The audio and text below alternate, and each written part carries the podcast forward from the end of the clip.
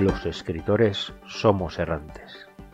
Deambulamos buscando rincones donde compartir nuestros textos, y muchas veces erramos en ese camino, acumulando textos en nuestros cajones. Incluso algunos erramos buscando el lugar perfecto para nuestras sesiones de escritura. Pero hay algo que en este eterno errar se mantiene siempre con nosotros, la palabra. Bienvenidos a la palabra errante.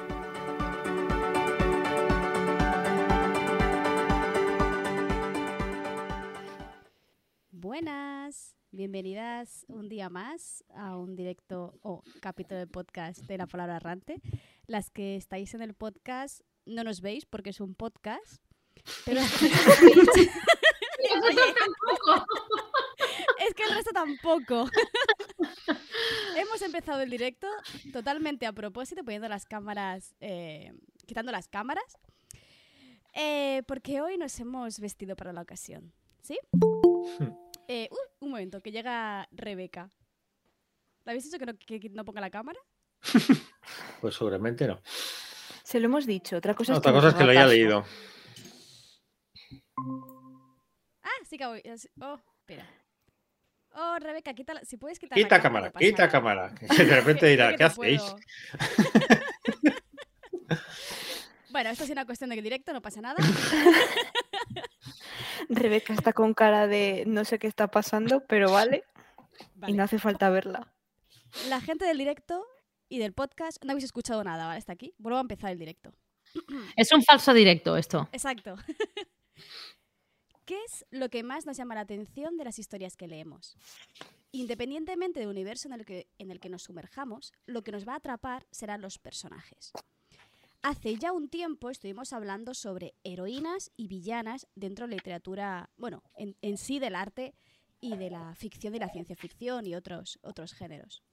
Y también especificamos cuáles eran nuestros favoritos. Incluso llegamos ¿no? al debate de que algunos héroes y algunas villanas podían dejar de serlo dependiendo del punto de vista eh, que empleáramos para analizarlas. Recogiendo un poco esta idea de aquellos eh, capítulos eh, antiguos, hemos organizado las cabañas del Ando Errante de este año, dividiéndonos a todas, nosotras mismas y las participantes, entre heroínas y villanas. Y es por eso que hoy nos hemos vestido para la ocasión. La gente del directo irá viendo cómo nos hemos presentado hoy aquí, mientras que los del podcast pues os haremos un texto alternativo bien bonito explicando qué demonios nos hemos puesto, ¿vale? Así que os vamos a ir vamos a ir destapando a la gente, así que hola Laura. ¿De quién vas? Hoy Hoy. de, de mi versión de mí, pero vestida de blanco en vez de de negro.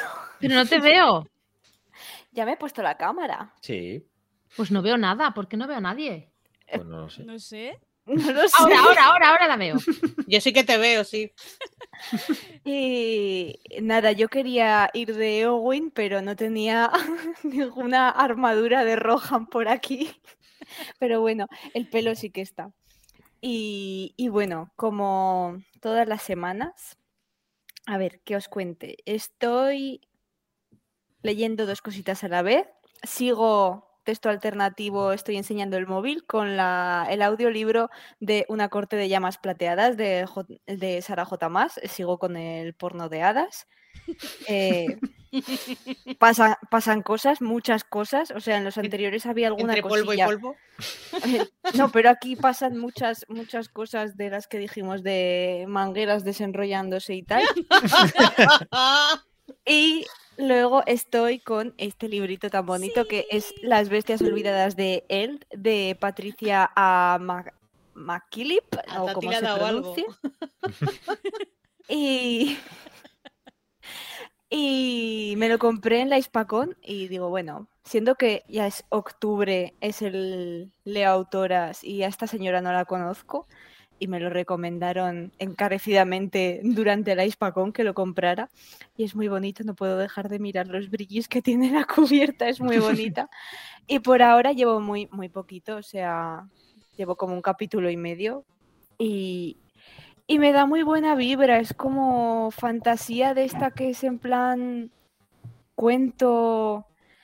Me recuerda mucho a la hija del bosque, porque tiene esa- esas mismas vibras, pero creo que espero que no tenga tanta llorera como ese y sea más cookie. No me hagáis spoiler, yo, Yo no digo dejo, nada. yo dejo ahí mi, mi ojalá, pero bueno, se ve que algún dramita tendrá, pero me, me está gustando por ahora. Eh, cuando te lo acabes de leer, eh, hablamos. A ver qué te parece. vale, y. Hola, buenos días, buenas. Se me ha olvidado la presentación, qué mala soy. Eh, buenos días, buenas tardes, buenas noches. Aritz, ¿de quién vas hoy? ¿Héroe o villano? Hola, buenos Uy, días, buenas tardes, buenas noches. A Rebeca le pilla de, de, de nueva. Sí, sí, sí, sí. Oye, tendrías que haber presentado a Rebeca, así ve- no- le, vemos- le vemos la cara. Y la pregunta sería, bueno, por ahí ya está diciendo Jersey, ya está haciendo un poco de spoiler, no es exactamente ellos, Snow, que pero ¿qué contesten. seré? Eh, ¿Héroe o villano? Porque eso es, a veces es elegir este, esta ropa es- ha, ha sido queriendo, porque para texto alternativo, para que no estén viendo, eh, voy de negro, de arriba abajo. Y, y sí, como están diciendo en el chat, voy de héroe. Eh, voy no tanto de Jon Snow, era la primera idea, sino que voy de eh, la Guardia de la Noche. Voy de la Guardia de la Noche porque me parece una estructura muy original de, de defensa, ahí en el muro del norte, como siempre tenemos el cachondeo, que yo estoy aquí perdido en el norte, protegiendo el muro, pues mira, pues voy a ser más, más Guardia de la Noche que nunca. Y me gusta porque es eh, un- una estructura donde los, los que eran villanos se pueden convertir en héroes. Incluso pueden, in- incluso pueden mandar a los que eran los nobles y la gente más pudiente, pueden convertirse en los, las cabezas de la, de la Guardia de la Noche. Entonces, me pareció una estructura muy interesante para, para hablar sobre cómo un héroe puede tener muchos orígenes. Sí, sí, que es que es interesante, sí. Y ya de paso, eh, voy a decir lo que estoy leyendo. Luego me imagino que Rebeca hablará de la lectura conjunta, que lo he empezado, pero todavía no he llegado al punto que tenemos esta semana. He empezado muy poquito. Eh, sí voy a hablar de los otros dos libros que estoy leyendo. Uno de ellos lo tengo aquí en papel, que es la- Las Durmientes. Las Durmientes es una novela de Nando López y la otra novela que estoy leyendo también es de Nando López, que, son, que es Los Elegidos. Como podéis imaginar, también coincide que la semana que viene toca entrevistar a Nando López. entonces, qué sorpresa. Pero eh, me está gustando mucho porque son dos historias completamente diferentes. Los elegidos es sobre las relaciones, el amor, la- eh, las distintas formas de amar durante el franquismo y el arte, porque habla sobre un matrimonio muy especial porque él es gay, no se lo, ha- ocultado nunca a ella, y cómo en un momento del franquismo, cómo intentan sortear las cosas y todas las complicaciones que podía haber y la relación entre personas, que no tiene por qué ser el matrimonio simplemente de razón de sexo, sino puede ser de amistad. Y es una visión chula, muy bonita y complicada, os podéis imaginar. Y la otra es todo lo contrario. Yo creo que, por ejemplo, a, a Monse le gustará porque es, es juvenil, es eh, tirando a thriller, que trata sobre un periodista que vuelve a su pueblo porque ha aparecido una mujer eh, a, las afueras de una discoteca mm, que, que ha visto su móvil, bueno, no se acuerda nada, ha visto su móvil y, y la han grabado desnuda en, allí. Y cómo las cosas pues, se van complicando en un pueblo pequeño y, el volver a los orígenes y todo el peso que tiene, porque a este mismo personaje, al periodista, mm, desapareció su mejor amiga, o eran cuatro amigos, pues una de, de ellas desapareció cuando era adolescente en esas mismas discotecas. Y eso es lo que estoy leyendo. Algo muy agradable. Así, Mm, así, en su- en su línea, luminoso, luminoso como, como vengo vestido hoy. Vale, pues pasemos a Rebeca. Hola Rebeca, buenos días, buenas tardes, buenas noches. Hola. ¿Vienes de héroe o de villana? ¡Oh! Suéltalo, venga, dilo. Suéltalo, suéltalo. Eh, Eh, la, la gente que no está viendo, por favor, eh, Rebeca se nos ha presentado con una coronita, eh, una varita y una trenza Una trenza pla- plateada. plateada. Color natural. color Tinte natural. Mm, soy, soy Elsa, soy Elsa total. Esta es una pregunta interesante. ¿Elsa, heroína o villana? Eh, pobrecita mía. Es una eh, totalmente una incomprendida. Fruto de la presión del, de lo- Hombre, hay, que, del hay, que, entorno. hay que decir que el polvo blanco le gustaba. Y que disponía de él en abundancia. sí. Eh, sí, Lo iba y- soltando, suéltalo, suéltalo. Sí, sí. Jersey especifica una coronita que no es una cerveza. Mm, no. Oy, ¡Ostras! ¡Ostras! Pues no lo había pensado. Hubiera sido un punto, parece, con una coronita. ¿Qué estás leyendo? Pues no lo tengo aquí a mano porque he venido un poco así a saltomata. Estoy con la lectura conjunta con Gideon la novena y yo me lo estoy pasando bien. No Hmm. sé. Ya me contaréis las, las que estáis participando si os gusta o no. Esta semana estamos leyendo los primeros capítulos, que estamos ahí. que Monse ya me dijo, estoy Sí. leyendo la primera frase casi. Joder. Y eso, ya está. De momento no estoy con nada más porque es que la vida me consume. Vale, bueno, como no todo el mundo es Aritz. No. Ni Laura. Eh, Mons, te dejamos la última y me presento yo a mí misma. No, hombre, no, primero yo y Ah, luego tú, eh, que tú vale, eres vale, la top. Es la a, ver, si- a ver si lo adivinan, ¿eh? Ah, se lo adivinan. Vale, buenos días, buenas tardes, buenas noches, Monse. ¿Heroína o villana? Madre mía de mi vida, me falta la taza de té con la cucharita rosa. Lo tengo todo. Casi. La taza de té con la cucharita rosa, no. Eh, ¿Sabéis quién Para es, la- no? No, en el chat no lo saben. La Sí. mega villana. La Pues- mega villana. Pues sí, soy. Soy. Yo soy esa, soy Dolores. La Yo dolo. soy esa, yo soy esa. Yo soy esa. Ay, que me doy en la corona. Soy Dolores. Y además, em, yo personifico Dolores Ambridge con todas las. mm, Bueno, en realidad solo había una. Si me está mirando, la saludo. Hola, Asunción, ¿qué tal? Con todas las directoras y monjas del colegio que tenía yo. ¿Vale? Pues eso. Haciendo amigas. Es un homenaje. Eso es un homenaje. sí. En este caso eh, está Dolores, que el nombre también es muy significativo. Eh, sí que es villana, claramente. Aquí no hay. Hombre. Aquí no hay grises. ¿Ves? Es, sí, es, Hay es- rosas, es rosa. Es rosa. Es lo Eh, que. Cualquiera villana- diría que una persona así blandita y rosa Y con y gatos. fifi y, y que le gustan los gatos así de esa manera y todo pompones y puntillas iba a ser tan grandísima hija de su madre.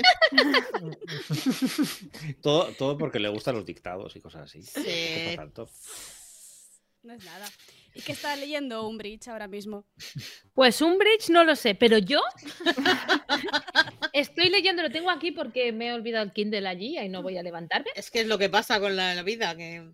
que me atropella a mí también. A ver, me estoy leyendo uno que se llama Todas las veces que, se te acelera el corazón, que es uno de los finalistas del premio Amazon, escrito por eh, Carmen Arteaga, creo que se llama la autora. Y sinceramente me lo estoy pasando teta. Pero además es, o sea, trata un poco enfermedad, trata un poco de cosas así durillas, pero lo, lo hace con un humor y, y una manera de, de hacerlo. Vaya, que me está gustando muchísimo. Y además estoy con el libro de. De sí, la novena. Eh, por cierto, mm, también voy muy atrasada. No me pegues con esa varita, que te voy a hacer un hechizo de estos de... Uh, uh, uh, uh. Os ver, voy a canear. entre- Venga, lucha, lucha, lucha. A canearos voy. Ahora que te veo así, estoy pensando que a Ambridge seguro que le gustarían los podcasts de True Crime. Oh, Mm. Seguro, seguro.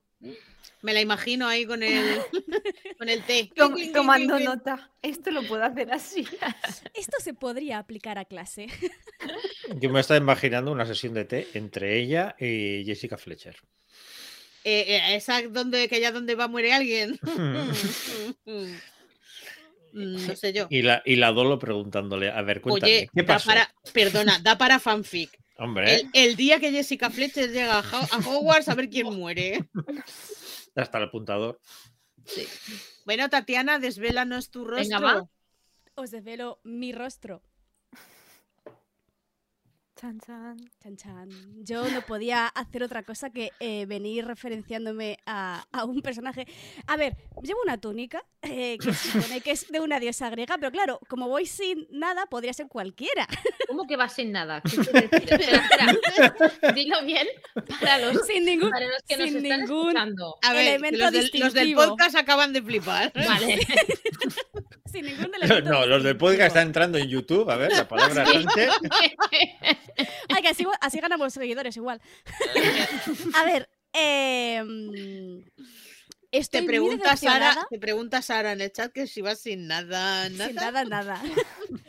Eh, hago un comentario porque mm, la diosa a la que represento estaría muy enfadada, mucho, de que en ningún chino de mi ciudad vendan plumas de pavo real. Pavo real, pavo real. Yo me quería hacer una coronita de plumas de pavo real En para lugar de ir a la- al bazar tenías que ir al restaurante, hombre. Yo qué sé. Eh, A cogerlas del, no sé, habrá un jarrón o algo, ¿no? Seguro que- ¿A qué- a qué- ¿en, en los chinos tienen pavos reales? ¿No? Los, los jarrones de los chinos que tienen así como. Yo Pero creo- esos son, aquí hay son un- palmas, son palmas secas. No, de colores, como de pavo real. Aquí hay un chino que tiene. Ahí teníamos que haber ido allí al chino de casa de. Monse. He descubierto que en Shane te venden un montón de plumas de pavo real por muy poco dinero, Ajá. pero no me llegaba para esta noche. Eh, Era se ha dejado la corona en casa, ¿vale? Porque ha venido así a corre a corracuita, como decimos en Cataluña, igual que Rebeca, igual que Elsa, quiero decir. y esta, ¡wow! Espera, que me pego. eh. Eh, la gata, la gata Christie se ha suscrito con Prime al canal, o sea que muchísimas gracias por. ¡Hala, qué chulo! la gata Christie, me mola mucho el nombre. Eh, Es maravilloso. Sí. Y mi personaje es otro personaje que en principio era la diosa Monse, la- deja el del micro. matrimonio. Que no lo estoy que Se me ha tocando. caído a mí. No. Vaya manía que me tiene Rebeca. Es que, es que en, el, en el muro no estamos acostumbrados a los micros.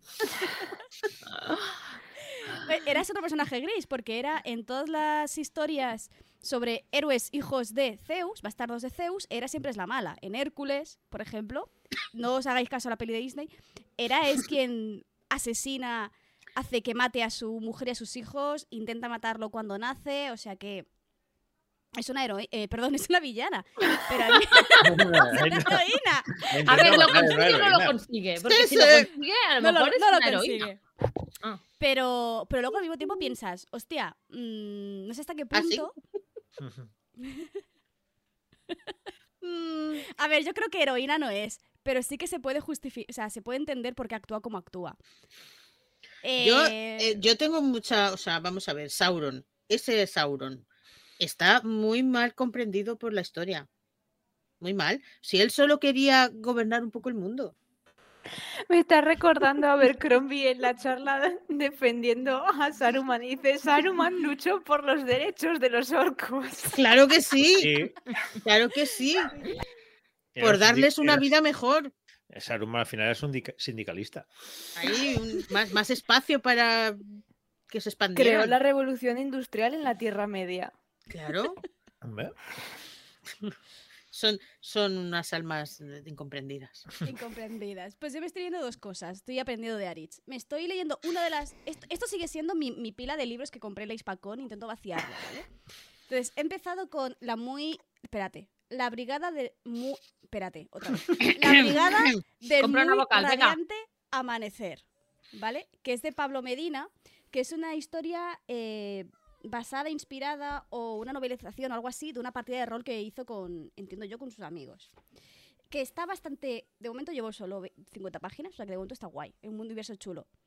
Y sí, pues lo típico de fantasía con elfos, enanos y cosas así. Y está bastante chulo porque los personajes son muy, muy realistas. Y al mismo tiempo estoy escuchando. Me caché, me ha puesto el anuncio ahora. Bueno, em, es que vais a ver un anuncio de abrigos, ¿vale? No estoy leyendo el abrigo. Qué frío. Estoy audio leyendo. eh, Leyendo un abrigo. Hay que etiquetas que da para libro, ¿eh? Me caches de la mar. Ahora, La de- las de Está, Decaldón son la monda. eh, eh, Gear, Gear Break Hotel de Catherine Vega, que lo produce Voicebook, que llevo, no llega a dos horas, de seis. Y está bastante interesante porque es un universo. Se está viendo el catálogo de Shane. es un universo en el que Gran Bretaña se ha separado de la Unión, de la Unión Europea, ¿vale? Hasta Qué raro, ¿no? Es muy diferente. es todo muy distinto. Porque ha desarrollado tecnología suficiente como para clonar gente y quiere Uy. tener su propia, su propia legislación, uy, no depender de Europa. Y entonces el hotel este es un hotel en el que tú puedes pedir a cualquier famoso y tenerlo disponible para ti. Eh, Uh, perdona. Para lo que quieras. Para lo que quieras. ¿Y cuánto rato? Eh, una noche. Entonces, Ah. lo tienes para lo que estáis pensando, pero también si quieres matar a alguien, descuartizarlo. también Perdona, dicho- perdona un momento. un no momento. Me. Perdona, ¿y yo puedo pedirme a Dolores un bridge y matarla? No, no es tiene que ser famosa. Tiene que ser alguien real, porque coge material genético y lo replica. Espera un momento, porque se me ha congelado algo que no te he entendido bien. ¿Qué ha pasado? Que estás ya troceando a gente y no sé cómo. Que en este universo eh, existe la clonación. Entonces, tú vendes tu material genético a cambio de créditos, porque si no te mueres de hambre, básicamente. Y entonces, esta organización lo que hace es clonar a las personas para crear eh, sirvientes clonados, ¿vale? Una de las, una de las cosas más famosas es este, este hotel donde puedes clonar, pedir que clonen a un famoso para tenerlo a tu disposición durante una noche. Y, puedes hacer lo que quieras con él totalmente. Lo puedes, o sea, una de las cosas que más habituales es que cojas pues a alguien y lo mates. Otra pregunta. Cuando clonan a alguien, ¿te nace o ya está. ya es mayor? lo, lo hacen, lo explican, lo, lo hacen nacer en un útero artificial. Crecimiento Entonces tú tienes que pedirlo con tiempo. 40 años No. para No. Ay, qué poca imaginación. Crecimiento acelerado. Sí, lo tienen más, ahora hacen aceleradamente. Está- están en bolsas uterinas y. Yo y pensaba que, crece- que para tener una noche loca te tenías que llevar a George Clooney a cambiarle el pañal. Pa' cuando George Clooney esté para Noche Loca, igual tú ya no, ¿eh? Por eso digo. Pues está chulo porque la- a la protagonista le han, para su cumpleaños, ahora, a ver, no es spoiler porque está la sinopsis, pero en las dos horas aún no ha pasado, pero lo sé por la sinopsis. Eh, para su cumpleaños, cu- cumple 30 años y sus amigas le han comprado una noche con Elvis Presley. Ajá. Entonces, Pero el, de, el del principio o el del final. Eso te iba a decir, eh, porque con el, el- el que salía el en de- las pelis aún, el que después no. jovencico, porque puedes elegirla en qué año. Tal persona en tal año. Y Ah. los re- puedes también pedir que tenga los mismos recuerdos de la persona. Y puedes también pedir si quieres que sienta dolor o que no sienta dolor. Que eso ya es un poquito Ah. más siniestro. Joder. Y luego el que lee cosas raras soy yo, no te fastidies. Y digo yo, ¿qué, qué puede No lo estoy leyendo, lo estoy escuchando. Desde luego, Me, me pregunto yo qué puede hacer una en una noche de hotel con alguien a quien llaman la pelvis. Pero yo, yo es- estaba pensando en peinarle el tupé. Lo has dicho muy en personaje, ¿eh? Es que hay un comentario.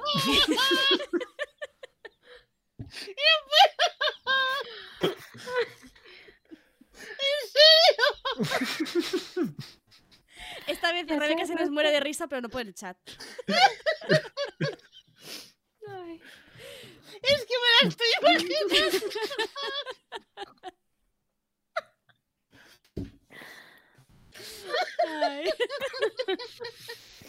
Bueno, mientras Rebeca se recupera, yo quiero lanzar una Sí. apuesta al chat. Y es que Sí. cada uno ponga en qué mes cree que Tati va a hacer desaparecer la pila que tiene justo detrás. Podemos apostar. Al que acierte le regalamos algo. A ver, tengo una, dos, tres, cuatro, cinco, seis, siete novelas. Dos de ellas Perdonad. tochos. No va a desaparecer porque va, va a encadenarla con la siguiente. A ver, mi, mi Yo estaba mirando mi la pila, aquí. tengo 11. Tengo 11 en la pila ahora. Ay. en estos estoy pensando cosa. Voy a desconectar el micro si no me. Moderadora, pon orden que aquí estamos perdiendo gente ya. Muy bien. E- Esta es la introducción del capítulo, ¿vale? En principio no venimos a hablar sobre a quién dejamos de peinar por la noche, sino que, el título del directo es ¿Cómo empiezan las heroínas y villanas sus historias? Porque tomando de partida la división en las dos caballas entre heroínas y villanas, queríamos eh, jugar un poco con esto, pero también queríamos empezar a hablar sobre cómo empezamos nosotras nuestras historias. Esto va a ser más charla, queremos dejar muy claro, supongo que mis compañeras también, igual que yo, que no venimos a, a- a dar lecciones a nadie, sino que venimos a explicar nuestra experiencia y os invitamos a las preguntas que yo voy a ir haciendo a mis compañeras que también las respondáis por el chat, para ver si somos ese bicho raro que hace las cosas tan raras o en verdad es algo bastante común, ¿vale? Perdona, te acaba de demostrar. ¿Qué ha hecho? Cosas raras, ¿no? Vale. Es que me la estoy imaginando la mañana siguiente con las amigas que estuviste haciendo toda la noche peinarle el tupé.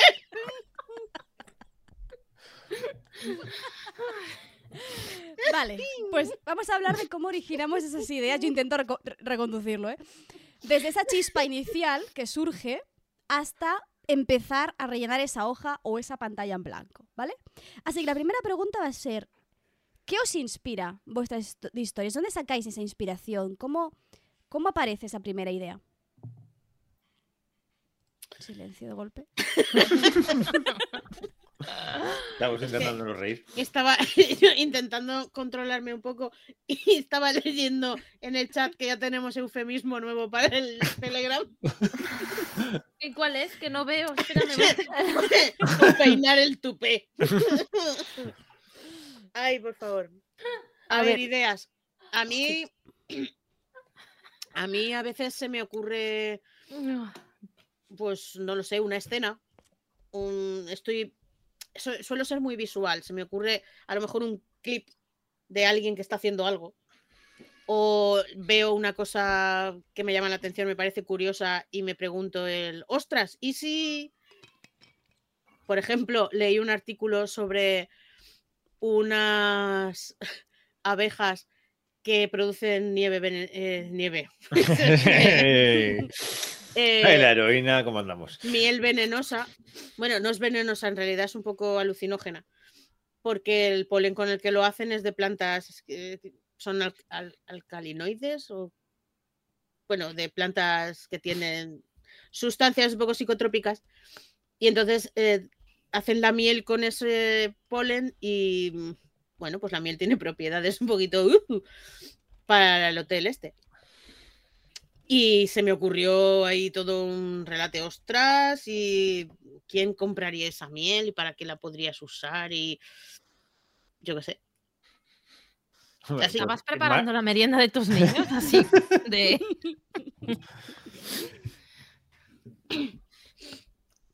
Yo, me, eh, yo su- suelo funcionar un poco eh, casi como las historias de qué pasaría si cambiara algo.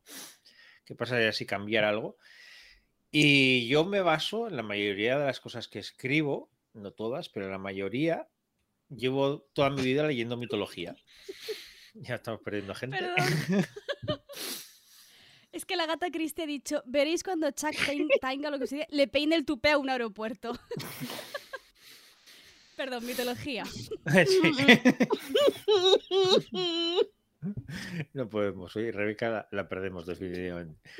No, entonces eh, tengo un imaginario de un montón de personajes, de seres, y lo que hago es eh, imaginármelo en situaciones lo más apar- apartado de lo que es el mito original o cómo adaptar el mito original o cosas así. Entonces es muy divertido, pues antes os contaba fuera de esto, pues, por ejemplo ahora está con un relato de eh, qué pasaría si Medusa viviera hoy en día y fuera una escultora. Mm. Y eso me sirve de disparador para luego pues ir escribiendo, imaginándome situaciones, imaginando qué, qué le motivaría y todo eso para escribir un relato o una novela. Hmm. ¿Laura? Pues mm, yo la verdad es que tengo distintas cosas. Creo que cada historia ha salido por una razón distinta. O sea, por ejemplo, Guerras es una mezcla de sistema de magia y ahora que está tan de moda esto, ¿qué pasaría si pienso mucho del Imperio Romano? Vamos a meterlo. ¿Cuántas veces al día piensas en el Imperio Romano? Muchas. ¿A quién no le, le gusta un buen batisterio romano? Paleocristiano del siglo I.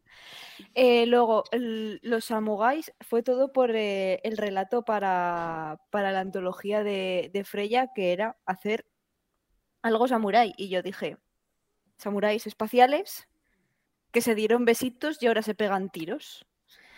Y, y claro, de ahí pues el relato y luego toda la movida que tuve después para escribir lo que había pasado antes y lo que pasa después. Eh, ahora que estoy, por ejemplo, con el creepy, es una aesthetic. O sea, yo me metí en Pinterest, vi una aesthetic muy concreto y dije, quiero escribir algo solo por este aesthetic. Y, y ya está, o sea, tenía que pensar una excusa para, para eso porque me gustaba mucho. O eh, la de ayer muchacho, que estaba un poco cansada de que el porno de hadas fueran todo maromos gigantes, que ellos son el hada mágicamente, y digo, pero ¿por qué no hay hadas señoras? Así que pues tenía que hacer una hada señora y que, que fuera pues la criatura centenaria y, y el muchacho pues que fuera eh, eh, el pavo que está ahí diciendo What is happening? Porque hay una señora que me ha raptado. Yo la, la- novela que escribí el año pasado en la escribeteca vino de una imagen de una batalla espacial. De hecho, miento mucho. Vino porque escuchando una canción de Bisbal me, ima- Hombre, me pues imaginé déjalo una batalla. espacial. Es que escuchando la, una además que es de la banda sonora de Tadeo Jones, y me imaginé una batalla espacial. Y, y tenía que sacar de ahí la historia que venía. Hombre, Eh, ¿Eso fue antes o después de lo de la miel alucinógena? eh, fue después. A mí la música, la música tira mucho. Hay veces Mm. que escucho una canción, sobre todo si no entiendo la letra. Pero En cuanto, en cuanto la traduzco digo, eso tiene nada que ver. Pero cuando entiendo la letra, digo, wow, esto me pinta mucho para una escena de no sé qué. Y luego lees la letra y dices, vale, estos son dos dándose, pegándose el tupé, ¿no? Pero luego en mi mente era algo totalmente distinto. Entonces necesito, eh, a veces necesito escuchar esa canción para retomar esa, esa idea. Mientras estabais hablando, bueno, a- ahora doy paso a Monse, ¿eh? Pero me estás hablando, he sacado mi, mi de ideas. Yo es que a mí lo que me pasa es que tengo demasiadas ideas. O sea, soy una persona que conecta muy rápido con muchas ideas. Y antes lo que me pasaba es que eh, saltaba de una a otra. Pues ahora escribo esta porque me me ha surgido esta idea de, yo qué sé, y tiro para allá. Entonces, ahora lo que hago es apuntarlas. ¿Qué Mm. pasa? ¿Qué pasa? Que si yo os cuento cuántas ideas tengo apuntadas aquí, tengo 95. Yo no escribí 95 novelas en mi vida, jamás. Pero igual una idea es, por ejemplo, una es eh, iniciar una novela en la que un hijo ve ejecutar a su padre. Por ejemplo. Me parecía un buen punto de partida para una historia. O sea, tengo ideas muy, muy random. A veces tengo un sistema de, de un world building súper desarrollado, pero sin trama. A veces tengo un personaje, a veces tengo una estética, a veces tengo algo como retelling de Melusina, eh, retelling de no sé qué, y, y también quedo tan ancha, no pongo nada más. Entonces, es un poco, a veces cuando, cuando me quedo, o sea, la idea es que aquí, aquí se quedan, aquí maduran hasta que decido escribirlas. Que es lo que hago yo para acordarme de todas las ideas que he tenido, que la mayoría son una caca. O sea, me refiero, la mayoría son empanadas. Pero nada, estas 95, con que me sirvan 20 ya estoy contenta. Es que una idea. Bueno, Monse falta todavía. Yo tengo por- también, Sí. a ver, yo tengo mi libreta de ideas y luego a la que ya empiezan a coger un poquito de forma, las voy poniendo en fichas y les pongo pues historias protagonizadas por un par de colegas y luego yo qué sé, detrás pongo la trama, los personajes, la época, idea y luego pongo de dónde me sale la idea. Por ejemplo, esta, mira, justo esta no lo he puesto. ¿Ves? Normalmente, por ejemplo, les pongo si estaba escuchando un podcast y les digo qué es, o si estaba, por ejemplo, eh, la de estaba escuchando un podcast o, una canción o bien un libro, ¿eh? y le digo de dónde, de dónde me sale, porque así alguna vez a la que vuelvo a la idea digo, vaya mierda de idea, o a lo mejor me vuelvo a escuchar el podcast o vuelvo a escuchar la canción y digo, a ver si sale algo o no sale nada. Y pongo también la fecha más o menos para ver cuánto tiempo. Mira, esta, por ejemplo, lleva aquí, bueno, desde mayo del 20 no sé qué, ¿vale? Y pongo, Y el 20 no sé qué. sí, del 23, esta es reciente. Pongo el conflicto, el tema principal, los protas, dónde, cuándo y de dónde me sale la idea. eso está muy elaborada ya. Sí. Mm. Ya, pero, pero muchas veces se queda así como con agua de borrajas, porque veo que, yo qué sé, que son cosas cortas No, y pero que no me da para más. Hasta que te las agarres y las hagas más largas. Cuando hay pinza, cuando hay pinza es buena señal. Es que ya Se está alargando la cosa. Ahí hay tomate. Si no hay pinza, mal, vamos mal. Conectamos Está- con la siguiente pregunta, que sería, bueno, vamos a leer las respuestas del chat que la gente ha respondido. Dice mm, eh, la gata Christie, yo tengo pendiente escribirle una historia a una persona que vi en el metro. Esto también me pasa a mí. Y a veces Sí. gente que te llama mucho la atención y dices, aunque Sí, sea sí, solo por sí, sí. estética. Y Edu dice, yo por unas fotos familiares que descubrí, me vino un misterio que tenía la foto y dije, uy, aquí hay una novela de fantasía, pero después de mi proyecto se me han quitado las ganas de volver a intentar escribir fantasía. Bueno, Edu, tú tranquilo, que, que eso, se, eso se cura. Sí. El impostor se cura. ¿Sabes cómo no- se cura? Todavía no sabemos cuánto, pero. Sa- ¿Sabes cómo se cura? Escribiendo. Sí. Ya y está. si no se cura, por lo menos escribes. Y te lo dije el otro día, Edu, búscate otro beta. Ya. Sí. Vale. Y dándole con la gorra, también tienes razón ahí. ¿Cómo, una vez que tenéis esa idea o esa si- ese grupo de ideas, ¿cómo sabéis que la idea es buena? ¿O cuándo empezáis a trabajar en esa idea en concreto? Si hay pinza, es buena. ¿Qué quiere decir ahí, pinza? Desarrolla tu respuesta. Desarrollo. Que cuando solo hay una, está muy inmadura todavía. Si solo hay una ficha, nada. Eh, si luego vuelvo a leerme, digo, ay, espérate, y voy añadiendo cosas y le pongo una pinza, es que ya me está cogiendo un poquito más, me está, me está gustando un poquito más. O bien, ah, esta, esta, por ejemplo, esta está muy desarrollada, ¿veis? No, voy a- no vais a ver todo, pero Tiene tres o cuatro folios. sí, Sí. tiene tres o cuatro folios, además de la fichita. Esta, esta, por ejemplo, puede ser una historia para desarrollar. Lo que pasa que muchas veces me dejo llevar y empiezo, ¡ah, voy! Y luego digo, vaya mierda que estoy escribiendo. Pero bueno, todo sirve para aprender, ¿no? Yo a lo mejor pensáis otra cosa, pero yo creo que no hay ideas malas, que hay ideas poco trabajadas. Sí, también. Hmm. O, o que igual, no, no porque sea mala, sino porque igual en su momento, si te apetecía escribir de eso y luego no. Ya. Pero no porque sea mala idea, sino porque en ese momento pues te pedía contar esa historia, pero en ese pedía el momento cuerpo. dices, ¿para qué Mm. ya no me llama tanto? Ya está. Había, a veces me pasa que tengo una idea y digo, oh, buena, buena, yo qué sé, hay un concurso, un- una antología, alguna cosa, vale, presento esto. Y luego dicen, yo qué sé, eh, necesitan 20.000 palabras. Y dices, Puah, con esto no llego, nada. Y estás y pf, abandono. Pero eso se llama impostor, Monse. No, eso se llama realidad verdadera. Porque te tengo, me pilla un poco lejos Italia, pero te tengo que dar una pata en el culo. Eh, Yo, por ejemplo, suelo hacer, cuando tengo la idea, suelo apuntarla. en- Y dejo que madure un poco, unos días o lo que sea, intentando no pensar en ella. Cuando vuelvo a... Intentando. Sí, intentando, que sigue rondando por ahí. Cuando pasa un poco de tiempo, vuelvo a sacar la idea y veo si me sigue llamando el, el pues como Monse, en este caso, el escribir un poquito más sobre lo que sobre esa idea. Y si y la vuelvo a dejar un poco descansar. Y cuando pasa tiempo, si ya sigo queriendo escribir esa historia, ya la monto en el panel que tengo yo en el, en el ordenador de todas mis historias que tienen cierto, cierta unión y, y ya se queda ahí esperando a que ya la escriba. Sí, la pinza de Monse en mi caso es la carpeta de Drive. Yo en cuanto creo una carpeta de Drive para una, una idea, es que esa idea ya está suficientemente madura. Normalmente, aquí por ejemplo, tengo pues hojas así sueltas o tengo por aquí, me hice un bolsillito porque no me cabían las hojas sueltas de las cosas. Y a veces lo que hago, porque esto antes lo llevaba encima siempre. Y cuando trabajaba en el, en, de dependiente en un súper, hay mu- muchos ratos que te aburres un montón. Entonces saca la libretita y vas rellenando cosas. Y a veces ponía, pues en las primeras páginas está la idea 3 y luego más adelante pongo 3 ampliado. Y, y cuando yo como que es absurdo seguir haciendo eso, es cuando creo la, car- la carpeta de Drive. Y es cuando Hmm. hago esa lluvia de ideas de todo lo que tengo en la cabeza sobre esa historia. Planificáis mucho. o sea, mi, lib- mi libreta de ideas son tres páginas, ¿vale? Tres caras. No tengo más ideas. Y hay muchas que están unidas entre sí porque de repente tengo aquí reina que siente cosas por su caballera guardaespaldas y también por su envenenador personal.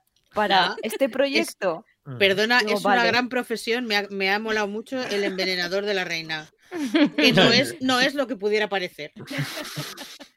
Luego también tengo cosas que no me acordaba de que había puesto, por ejemplo, de cosas que salen en plan históricas o de algún documental. Tengo un montón de notas sobre las hormigas, ¿Mm? porque me gustan las hormigas. He descubierto que me gustan mucho la- las guerras hormigas. Están muy guapas, os recomiendo documentales.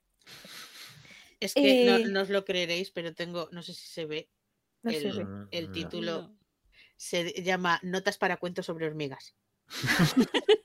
Ah, ya tenéis una historia a cuatro manos. Hormigas. Sobre las cosas- hormigas de la miel. Ay, ay, ay.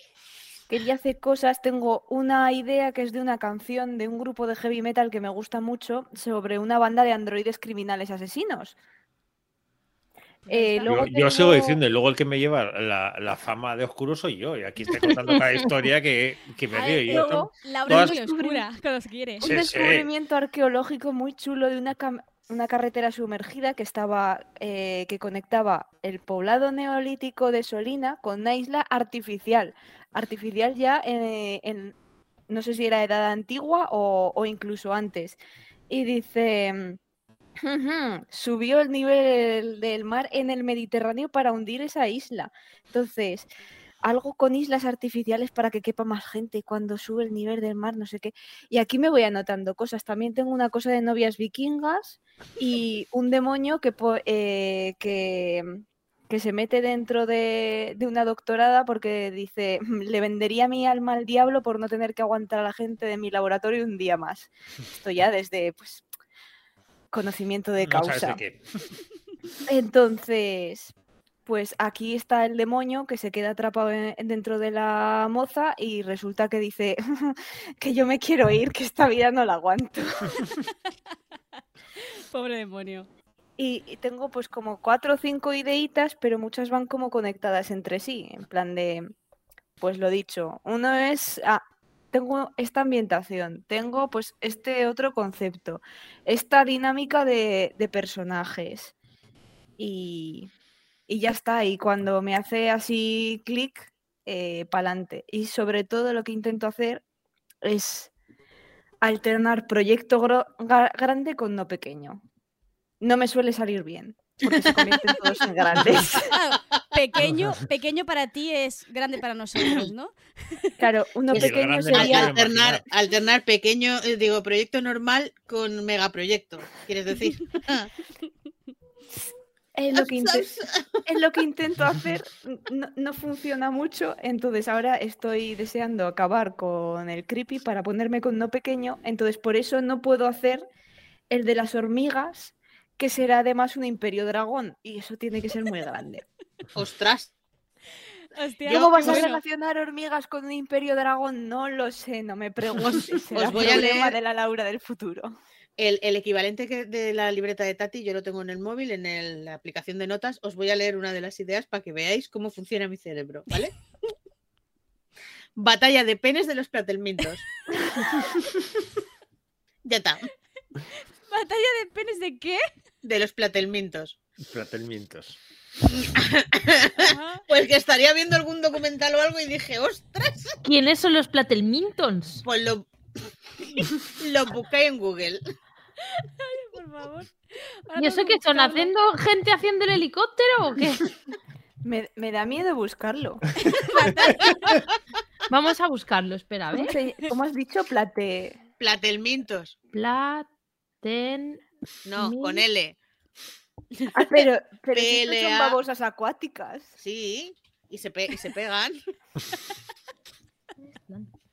Pásalo por el chat, por favor, porque creo que el chat, el chat del Twitch, digo, porque están interesadas, creo. Eh, Voy, voy un momento. Dice, Eh, Sara que necesita que desarrolles eso. voy. Que lo vais a Que desarrolle flipar. que Sara. Ay, ay, ay. Lo vais a flipar. Esgrima. Hay un artículo en Wikipedia y eso lo convierte en el top. Por favor, Eh, ¿pero ¿qué es esto? Dos piezas del niño. La especie pseudovicero Ay, perdón, perdón, perdón. Eh, lo voy a leer para la gente del podcast, ¿vale? Las planarias hacen esgrima con comillas, utilizando su pene con forma de daga, con dos cabezas que son puntiagudas y de color blanco. El Hay de una, foto que, hay una foto que lo ilustra, por cierto. implica una pelea Wikipedia. violenta durante la cual las, las dos planarias hermafroditas intentan perforar la piel de la otra con uno de los dos penes. Un individuo, el padre, inseminará al otro y el esperma se absorberá a través de los poros de la piel, provocando la fertilización del segundo, que será la madre. No me la digáis pelea que eso no puede es durar hasta una hora. madera de relato de Cifi, pero total, total, total. Ujú. Me Joder. Pero si pueden ser caballeros espaciales, el que gana es el padre. Ah, y no hace falta que hagan de- helicópteros. De desenrollar mangueras y no sé qué. La pregunta es, ¿sería una historia de ciencia ficción o una historia erótica? Eh, una cosa no quita la otra. Ciencia ficción con eróticos resultados. Eh, perdona. ¿Tú no has leído Consecuencias Naturales de Elia Barceló? No la tengo pendiente. Pues eso. Pues sí. Ahora ya no volveremos a ver a los Jedi de la misma manera. A ver, No- ¿de dónde no creéis los que matan, venía? los embarazan. Ma- Makoto. Makoto, Makoto, Makoto Makoto. escribe. La tensión se palpa en el ambiente. El pene grande y fibroso llamado Peneón se enfrentaba al pene del clan rival llamado Penetón. Todo esto bajo un manto de lluvia ácida. Ácida. ¿Quién ganará en esta batalla épica de penes? Este capítulo tienes que marcarlo para mayores de 18, acuérdate. Uy, uy, uy. Dice algo, dice motivo de retención del mensaje. Desliza para permitir o denegar. ¿Qué ha pasado? No, ya está, ya- yo lo he permitido, yo lo he permitido. yo. Ah, Porque, dicho- Pues porque que po- salen al penes. poner penes... Claro. Eh, a ver, estábamos... eh, Bienvenidos a eh, mi cerebro. Sí. Tiene que ser horrible vivir ahí. necesito la historia, Pues Rebeca. yo me río mucho. Yo voy a preguntarle a Laura porque como brújula me fascina tu forma de trabajar, ¿vale? O sea, tú tienes todas esas ideas, las juntas y Hostia, empiezas a escribir. Perdonadme, es que yo estoy aquí en Wikipedia y he movido el ratón y ha, ya ha llegado un momento que pone las planarias hacen esgrima utilizando su pene y, y el, el ratón ha tocado pene y se me ha abierto una foto del, de un elefante, ¿sabéis? Y he muerto aquí del hall. Por favor, Rebeca. Volvamos. Rebeca, basta ya. Eh, ojo, Vamos a silenciar, silenciar el micro a Rebeca un rato. Vale, entonces, Laura, como, como brújula, al momento que tienes esta idea o estas ideas que conectan, echas a escribir. Más o menos. O sea, al principio intento tener cuatro, cuatro ideas. Eh, si necesito un mapa, el mapa, porque si no luego pierdo mucho tiempo. Un panel de Pinterest, muy importante. Las vibras hay que tenerlas siempre en mente. Y, y luego intento tener, pues, los personajes ya un poco esbozados. Luego, pues, harán un poco lo que les venga en gana. Sé que Rebeca no está de acuerdo. Eh, yo no los controlo porque no controlo nada en esta narrativa, o sea, ni siquiera la extensión. Entonces, y cuando ya tengo ideas, unos pocos personajes, porque luego siempre van surgiendo, vibras y cuatro o cinco escenas muy épicas que quiero que pasen, hecho escribir y ya está. Y que pase lo que Dios quiera. Y por ejemplo, el creepy sí que lo empecé así tal, iba pensando pues más o menos cómo seguir hilando, pero más o menos, no, a mitad no, porque iba por la mitad de la segunda parte de cuatro, cuando ya me empecé a poner así con puntitos en plan de, tiene que pasar esto, esto, esto y esto en esta parte. Tercera parte, tiene que pasar esto, esto, esto, esto y esto. Y luego eso pues como que se engorda más de lo que yo le he puesto, porque claro, no he tenido en cuenta cosas. Aparecen personajes. eh, y luego también, como suelo tener bastantes narradores, siempre tener más narradores, cada uno con su hilo conductor, hace que se te alarguen las cosas. Entonces, me he dado cuenta de la- que la clave es tener como mucho dos narradores, porque en cuanto pongo cuatro o más, eso se, se va de madre. O sea, a ti Mm, todo eso de, de- de hacer escaletas como que... Bueno, hiciste uno con escaleta, ¿no? ¿Lo, con- lo intentaste? eh, sí, la novelette. la novelette que, que voy a tener que ampliar. Y, y los samuráis también tenían escaleta para ser 40.000 palabras y se convirtieron en 100.000. La escaleta detallada. Sí, sí. y- y esa era mi escaleta, porque al final mi escaleta es decir, tiene que pasar esto, tal tiene que hablar con tal, ahora que pase esta cosa.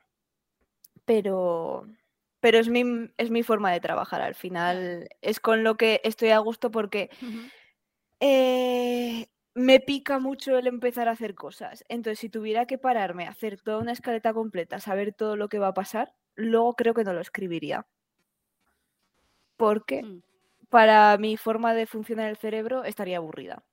Pero entonces tendrías, tienes que estar muy focalizada en la historia, ¿no? Porque si yo escribiera algo, claro, mi forma de escribir, o sea, hago muchas pausas temporales debido a, a mi trabajo, o sea, en época de, Mm. de evaluaciones yo no puedo escribir. Entonces, claro, si me paso un mes entero sin tocar la novela, yo ya no sé ni cómo se llama el personaje. Eso es, eh, bueno, me acuerdo de algunos nombres, no de todos, porque hay un personaje en el Creepy al que le cambió el nombre todo el tiempo. Las pobres lectoras alfas lo han estado sufriendo y cuando me, no sé quién fue, quién me lo preguntó, pero este personaje se llama así, Wasa, y dijo, no lo sé, no tengo delante la chuleta. O sea, le voy a seguir cambiando el nombre, no preocuparse. Eh, cuando empecé a escribir El hada y el muchacho, hice una pausa en la que me parece que en octubre y noviembre escribí muy poco del creepy. O sea, en los dos meses no llegó a 20.000 palabras. Y luego estuve diciembre, enero y febrero sin escribir. Porque cuando acabé de corregir el, el hada y el muchacho, tuve que releer todo el creepy para saber lo que había pasado y entonces empecé a hacer Claro. los, los puntitos. Que cuando no los tenía y escribía todos los días, me, o sea, lo tenía fresco. Claro. pues pero claro. porque intento escribir todos los días o al menos eh, cinco días a la semana. Hmm.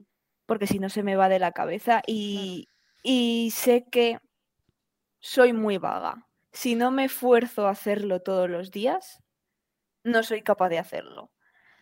Entonces es algo que ya he visto que desde 2018, que ya soy más constante escribiendo, tengo que hacer, porque antes de tener toda esta parte de, de rutina, era la que se daba un atracón un día o la que se ponía a escribir cuando tenía exámenes, porque es cuando se te activa el cerebro y se te ocurren las cosas. Y es como, "Ujú, ¿estudiar para probar la carrera que estoy pagando?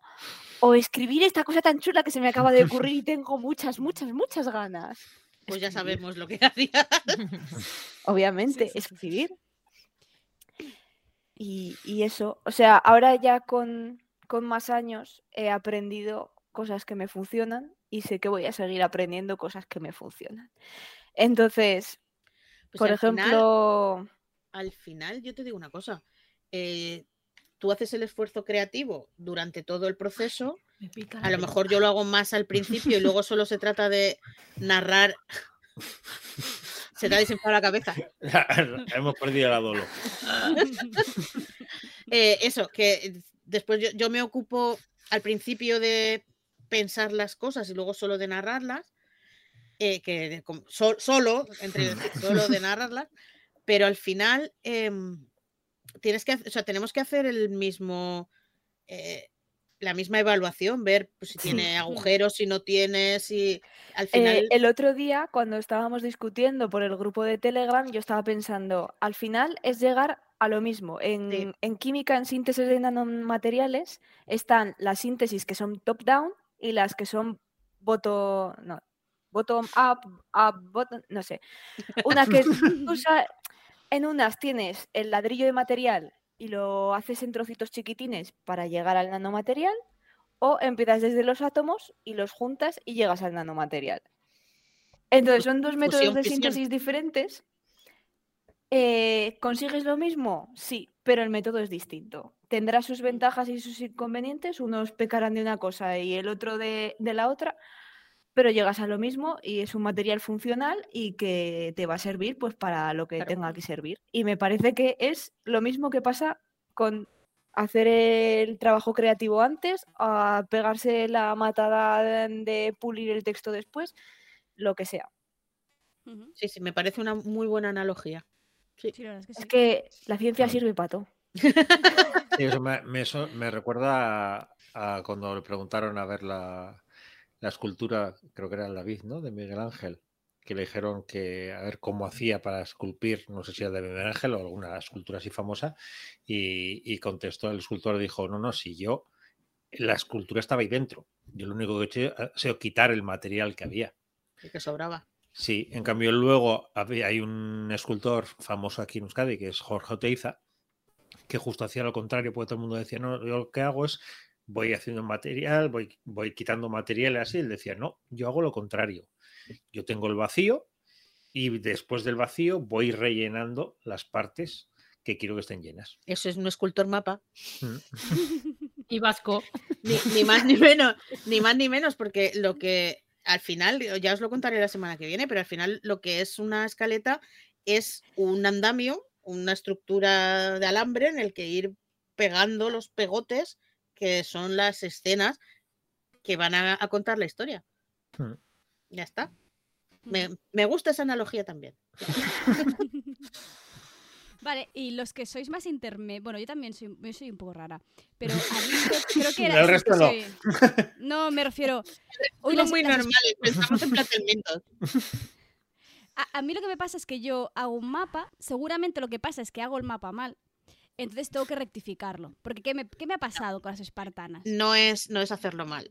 Eh, el proceso creativo es como es. Y a ti se te puede ocurrir, pues, eh, yo necesito que mi personaje mm, está aquí, tiene que ir allí por esto, por lo que sea. Porque yo qué sé, lo que sea. Sí. Y conforme vas pensando otras cosas, y además suele pasar cuando tienes la cabeza en otros problemas o solucionando otras partes de la historia o con cosas que no tienen nada que ver, y se te ocurre una idea mejor por, por la que Mm. tiene que haber ido allí. Pero Mm. eso no es que hayas hecho mal la escaleta. Es parte del proceso creativo y No, se es- corrige es y parte, claro, claro, es parte mí- de ser flexible. claro. No, yo lo que es el, lo que es el trayecto, el camino que tienen que seguir, mis espartanas, está clarísimo y está más que hecho. El problema está en que capítulo 1 tiene que hacer X cosa. Lo hace. Bien. Mil- 1500 palabras. Perfecto. Llego al capítulo 16. No, el, el 15. Que da igual. Y tiene que hacer tal cosa. Esta, esta cosa no ocupa un capítulo. Ocupa dos. Ujú. Entonces, También es claro, muy digo, normal.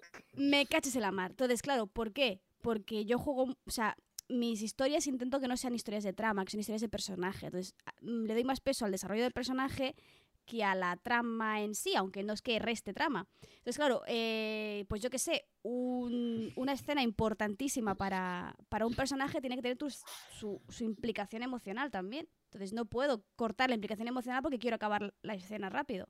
Entonces, tengo que ver cómo, en un mapa que Pero ya está acabado de Lo hacer, que cómo primero- lo todo. primero te diría que mm, si hubieras estado en la escribeteca sabrías que no, no, Mi, mi, mi, perdona, mi, mi mi mi, eh, mi mi mi esto. Sí, Estoy haciendo el gesto de cortar, recortar, sí, eso podar, sí, eso sí que podar, aprendes cortar, podar. muchísimo. Con las estructuras lo aprendes con todo el dolor de tu corazón, porque son tus hijos y tus hijos se van al peo. Mm, y luego ya no sé qué te iba a decir de segunda. Ha cortado. Le has Mm. quitado el. Ha cortado. Sí, Se me ha ido. yo, se me ha- yo es que lo que estás comentando, Tati, eh, yo siempre lo he pensado, cuando, desde que empecé a escribir, me pasaba muchas veces eso. y, y creaba. Yo por eso siempre suelo decir que soy más tipo jardinero, como se Ah, suele ya. decir, que no es ni uno ni otro. Y, y yo lo asemejo a cuando haces un viaje. Tú cuando haces un viaje, tú puedes planificarlo antes, decir, me apetece ver esto, esto. De repente pasas por una calle y te das cuenta que ahí hay una iglesia que no sabías tú ni que existía o un sitio que no sabías ni que existía que te gusta y quieres pararte. Y ahí tienes dos opciones, es decir, no, no quiero seguir la estructura del viaje que he planteado, porque si no, igual voy a estar demasiado poco tiempo en este sitio, o decir, quiero pararme porque quiero disfrutar de este sitio. Entonces ahí Mm. tienes esa opción. Entonces, no es que una sea mejor que la otra, sino que al final es una decisión personal y dices, pues, pues igual me apetece más eso. Y no pasa nada por romperlo. El problema suele ser, y a veces se nota en algunas novelas, cuando ves que algunas partes se han metido a- con calzador, porque dicen, Que "¿Por qué? fuerzan mucho sí, que tengo que hacer así, sí. y esto, y ahí es donde chirría, y dices, de repente hay un salto que dices, aquí, ¿por qué? Entonces, eh, Cosas que yo no para mí es eso, yo por eso, nada. Por eso me gusta esa parte de jardinero, porque es decir, vale, yo sé por dónde va a ir el camino, pero tengo esa tranquilidad de poder dejarme llevar en algún momento dado si veo que esta, esta parte me gusta más de la que había planificado al principio. Hmm. Oye, que ya Sí. sé lo que te quería decir. Em, primero que yo soy totalmente, estoy totalmente a favor de primero escríbelo todo y luego ya Sí. cortarás lo que tengas que cortar. Y una de las cosas que tienes que mirar es que eh, todas las escenas tienen que pasar por algo y todo lo que pasa en las escenas tiene que pasar por algo. Claro. Entonces, hay muchas veces que, y nos ha pasado a todos, supongo, que tenemos dos o tres escenas que las podemos fundir en una sola y, no, Sí. y la historia no pierde absolutamente nada. O directamente quitarla. sí. O, o directamente Sí. eliminarlas. Entonces, eh, yo al principio no me preocuparía mucho por esto me tenía que ocupar dos mil palabras porque solo mm, tengo sitio para una escena y llevo capítulo y medio. No, no me preocuparía por eso. Ya llegará el momento. Es para la Tati del futuro. Ya, ya, solo que a Tete del futuro siempre me odia. Le dejo una de marrones, o sea, eh, rollo, me pongo una nota de plan. Esto eh, lo he dividido en dos capítulos, ya te apañarás. Entonces, como- Pero es, es un poco lo que dice Arid, si puedes ver soluciones mejores, cosas que te, te- sí. mientras estás escribiendo. Yo a mí me ha pasado tener la novela más del 60% o casi 70% y darme cuenta de que hay un personaje cuya eh, única razón de ser es para que le peguen. O sea, para, para recibir una paliza. No tiene... mm, ¿Sabes? Todo lo demás es superfluo, superfluo totalmente. No, Mm. eh, y, y- y la única razón de ser es estar ahí para que te peguen una paliza para que otro personaje reaccione. No, Sí. ese personaje está mal, está mal, sobra. Y, y tener que reestructurar toda la novela desde el principio, porque, porque no, no puedes tener un personaje solo para eso. Hmm. ¿Y no os ha pasado que a veces tenéis una idea muy clara, vais avanzando con la trama y tal, y, y luego llega un punto que las motivaciones del personaje se os quedan cortas? Y dices, ¿todo esto lo hace por esto? Mm, No. Mm. Sí, sí. eh, y yo me ha pasado un par de veces y he veteado cosas que dices, ¿este malo? Hmm, los Mm. villanos. Mm, Yo creo que Los villanos- son los personajes que mm, mm, peor es- se, se trabajan. Porque Mm. quiero dominar el mundo, Ale. Y a mí, en cambio, es de los personajes que más me gusta leer. Fíjate, es que un buen villano, villanos. un buen villano es una la caña. A mí, a mí me pasa que yo soy muy de leer las novelas fijándome en los personajes. Y hay muchas veces que me gustan mucho más los villanos y sobre todo los secundarios más que los protagonistas. Y hay veces en, en novelas que digo, es que se está comiendo la novela, el secundario.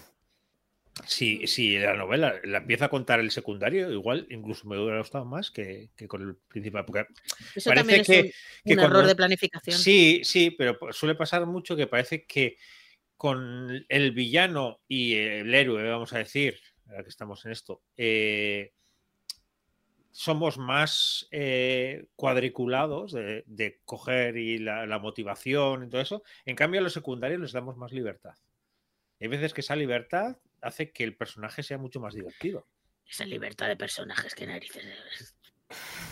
No, pero, pero hay muchas veces que, que esos, esos secundarios suele ser donde, donde el escritor practica eso de los personajes grises, los personajes que, que tienen una, una, vamos a decir, una mentalidad diferente al héroe y el, y el villano.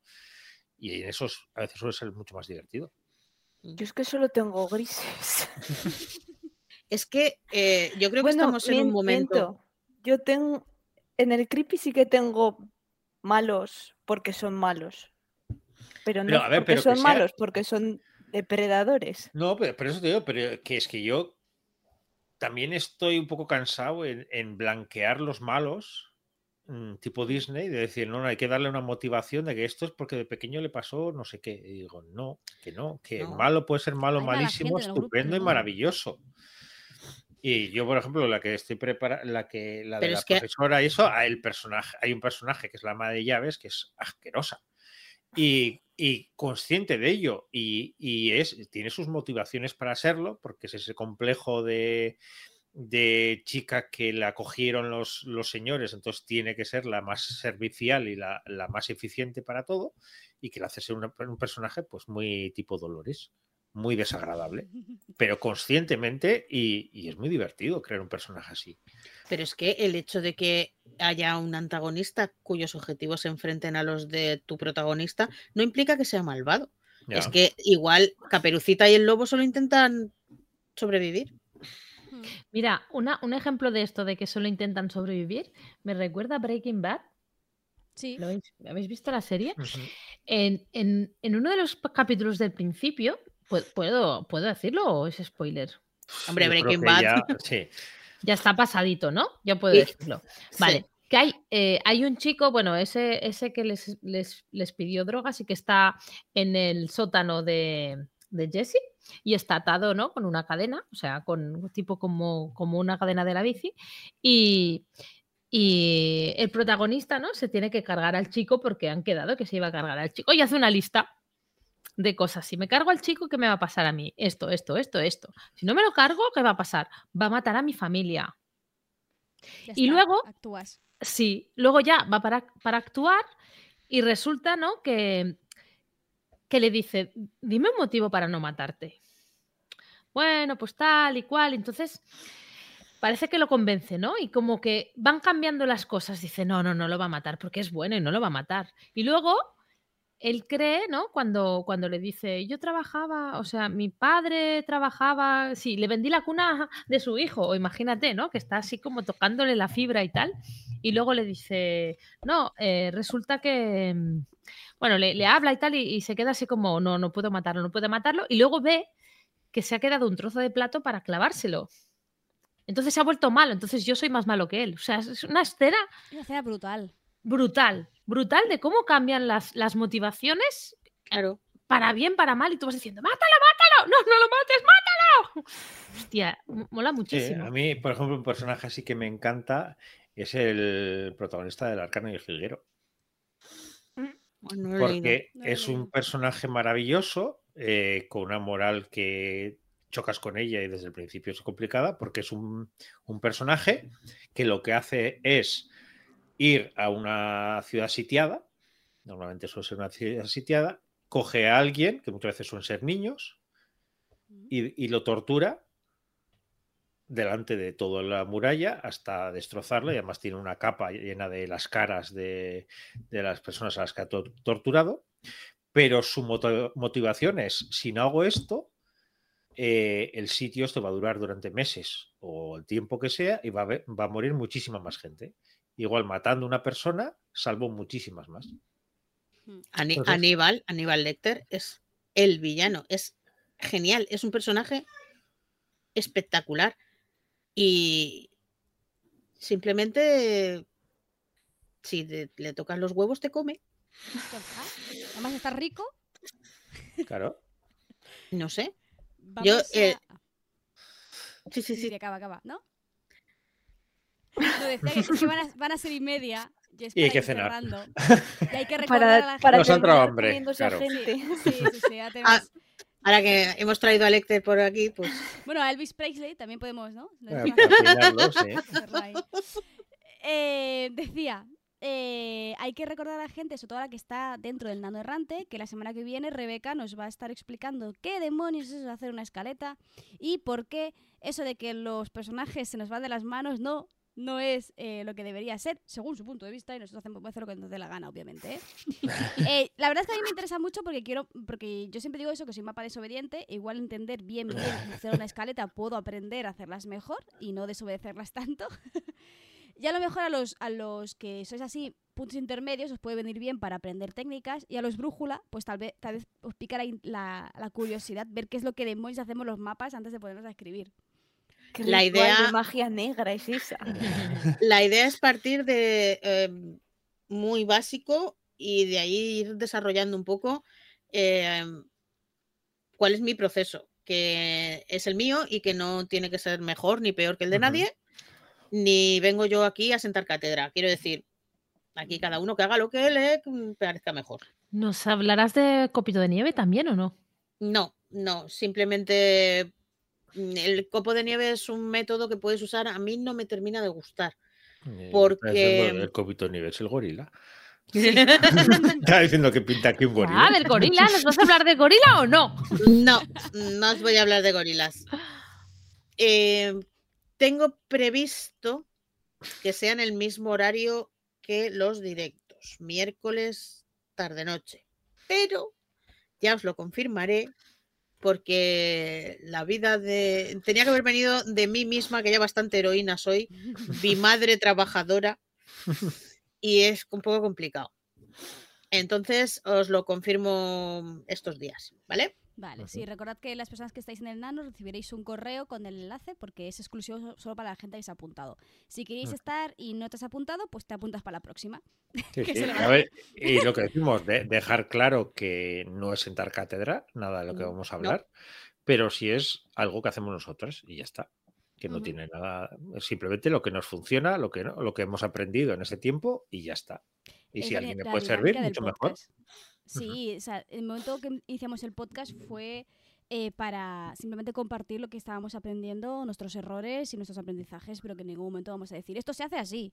Si Sí, no lo sí. haces como yo, eres un perdedor. Mal, No, y es- está mal, y- y es más, Una de, mal. las, una de las cosas que nos encantaría es que fuera, que no fuera una clase de escuchar simplemente, Claro, sino que la gente yo- participe y diga, oye, mira, pues yo hago así, o yo hago esto, o yo, he pro- probado esto y me funciona, o hecho, esto no.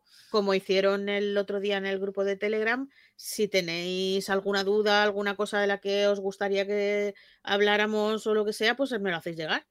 Hmm. Y luego os haré caso o no. Quiero decir, Sí, que al final, al final la, la charla la montas tú, ¿no? Pero pues que llevo ya, no sé, 5.000 palabras o así. Y lo, como yo. lo mismo, lo mismo estamos toda la noche aquí, ¿sabes? Estructurando. Que vamos a, al final se va a convertir en un light show. Sí, haremos con invitados y ya está. Sí. Vale, pues. Eh, Makoto no. A Makoto le- la, la silencias. Si es que no tengo historia, Makoto, eso era solamente una idea y se quedó ahí, en el- así como frase, como... "Ah". Yo la veo prometedora. Pues igual es cuestión de darle un par de vueltas, ¿sabes? De... Vale, pues lo vamos a dejar por aquí. Eh, recordar que nos escuchamos en 15 días.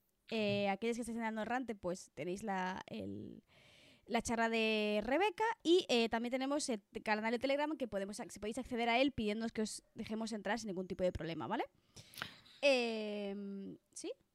Toca la magia de Monse. ¡Ay! Magia de Monse. Ah, Do- Bueno, Dolores vuelve. varita.